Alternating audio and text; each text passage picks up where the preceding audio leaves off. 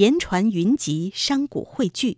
在赤水河边有一座巍峨的城堡，雄踞在石崖之上。因三面环赤水河，地处水陆交通要道，自古就是物流集散的重要码头和商埠。这就是贵州省赤水市丙安古镇。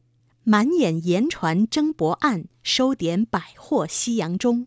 在此落地生根的丙安人，依靠赤水河繁衍生息。蜿蜒流淌的河水，见证了丙安古镇的沧桑变化，也交织着丙安人对赤水河割不断的情愫。来听贵州台记者童文玲、张燕的报道：千年军商古城堡，百年赤水守护情。秋日的阳光穿过淡淡的薄雾。照在赤水河上，泛起粼粼波光。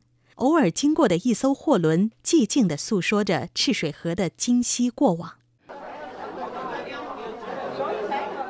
与这份宁静截然不同的是，河畔陡峭危岩上的丙安古镇已然热闹起来。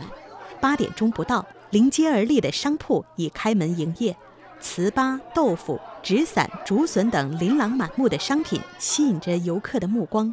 丙安古镇也在这此起彼伏的交易声中迎来了新的一天。这师傅泡水喝以后就是清甘。通过太平门走进丙安，一条石板路将古镇一分为二，路两边的木质悬空吊脚楼，商铺林立。刘永华家的店就是众多商铺中的一个。我主要是甘笋、土特产，旅游人多嘛，肯定就自然热闹。除了是店铺老板。刘永华还有另外一个身份——船工，这是丙安最悠久的职业。丙安古称丙滩，因位于赤水河中游川前闻名的大险滩而得名。早在商殷时期，这里就有古人渔猎的踪迹。距丙安古镇十公里的马鞍山大型东汉古崖墓群，佐证了丙安古镇有两千年历史，故有“千年军商古城堡”的美誉。据史料记载，明万历二十九年。赤水河已经是穿盐入黔的黄金水道，临河而建的丙安位于赤水市中南部，是赤水连接黔中各地的必经之路，自然成为水陆分流、沿船运输、商贾汇聚的重要码头和商埠。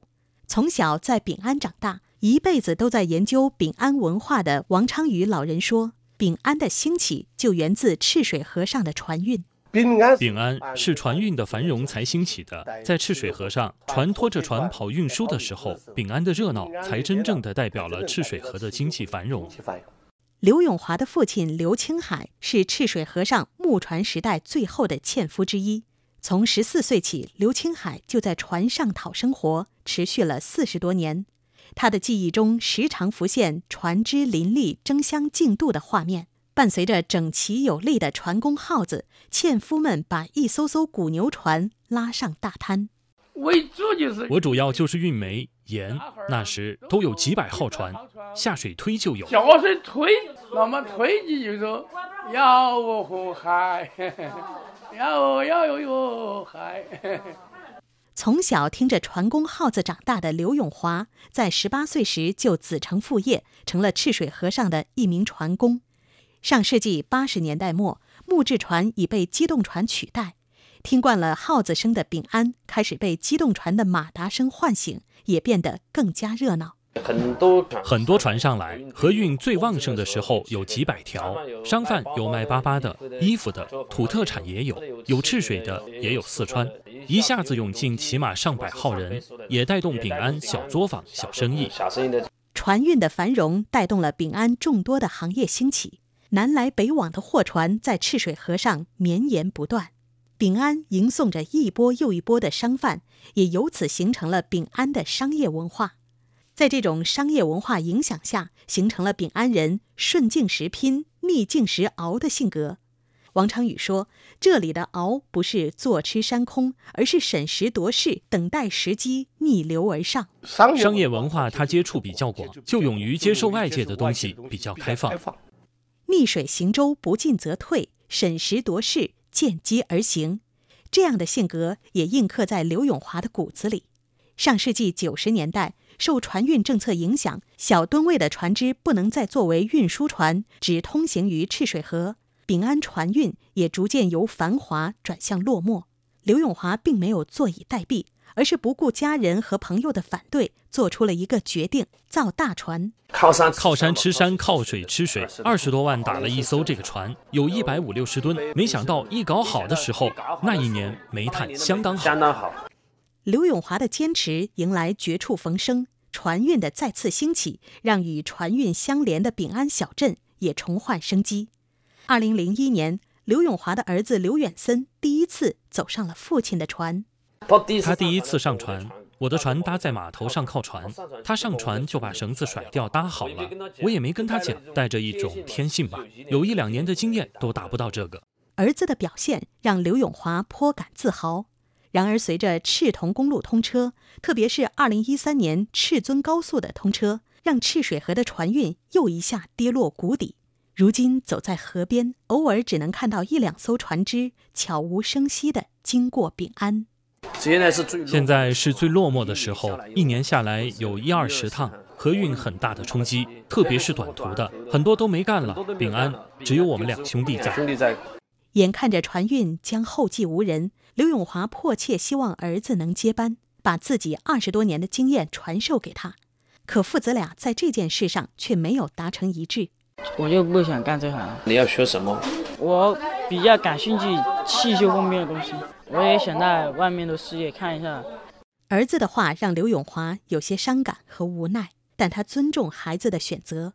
伴随着高速公路通车以及贵州持续推进赤水河流域水环境保护和生态修复，背靠莽莽大山、面向滔滔河水、森林覆盖率达百分之九十以上的丙安古镇，从曾经的黄金水道变成了如今的旅游打卡地。面对越来越多的游客涌入丙安。刘永华有了自家的土特产小店。河里面的生意不好，就尽量上岸做点小生意。旅游的人越来越多，在家可以经营孩子，照顾家庭。傍晚，当游客渐渐散去，热闹了一天的丙安古镇逐渐安静下来。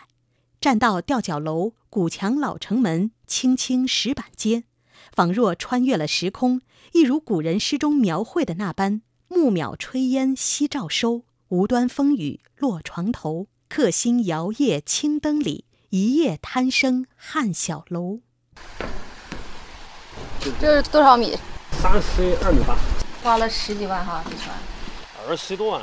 闲暇之余，刘永华来到离古镇不远的切角码头，六条船只冷清清地停靠在岸边。他走上自己的那条船，望着川流不息的赤水河，追忆繁荣的。船运岁月，这个船这个船运好坏都有几年。如果好的话，还是坚持下去。毕竟有二十多年了，希望有一天能出现赤水河河运当年的辉煌。毕竟河运延续了一千多年的历史，是丙安古镇的象征。象征。好，听众朋友，本期节目记者童文玲、张燕，编辑播音亚楠，监制侯莹，感谢您的收听。下期节目我们再见。春风吹万里。吹到赤水河边，吹红了桃花，花香透了四方。碧浪摇小船，摇到秀绿山前，有股生灵群飞扬，无来归鸟在唱。最美丽的地方就在赤水河边，最迷人的姑娘伴着那幽情郎，乌蒙山高水长，我眷恋的故乡，为你我愿用我一生。来守望。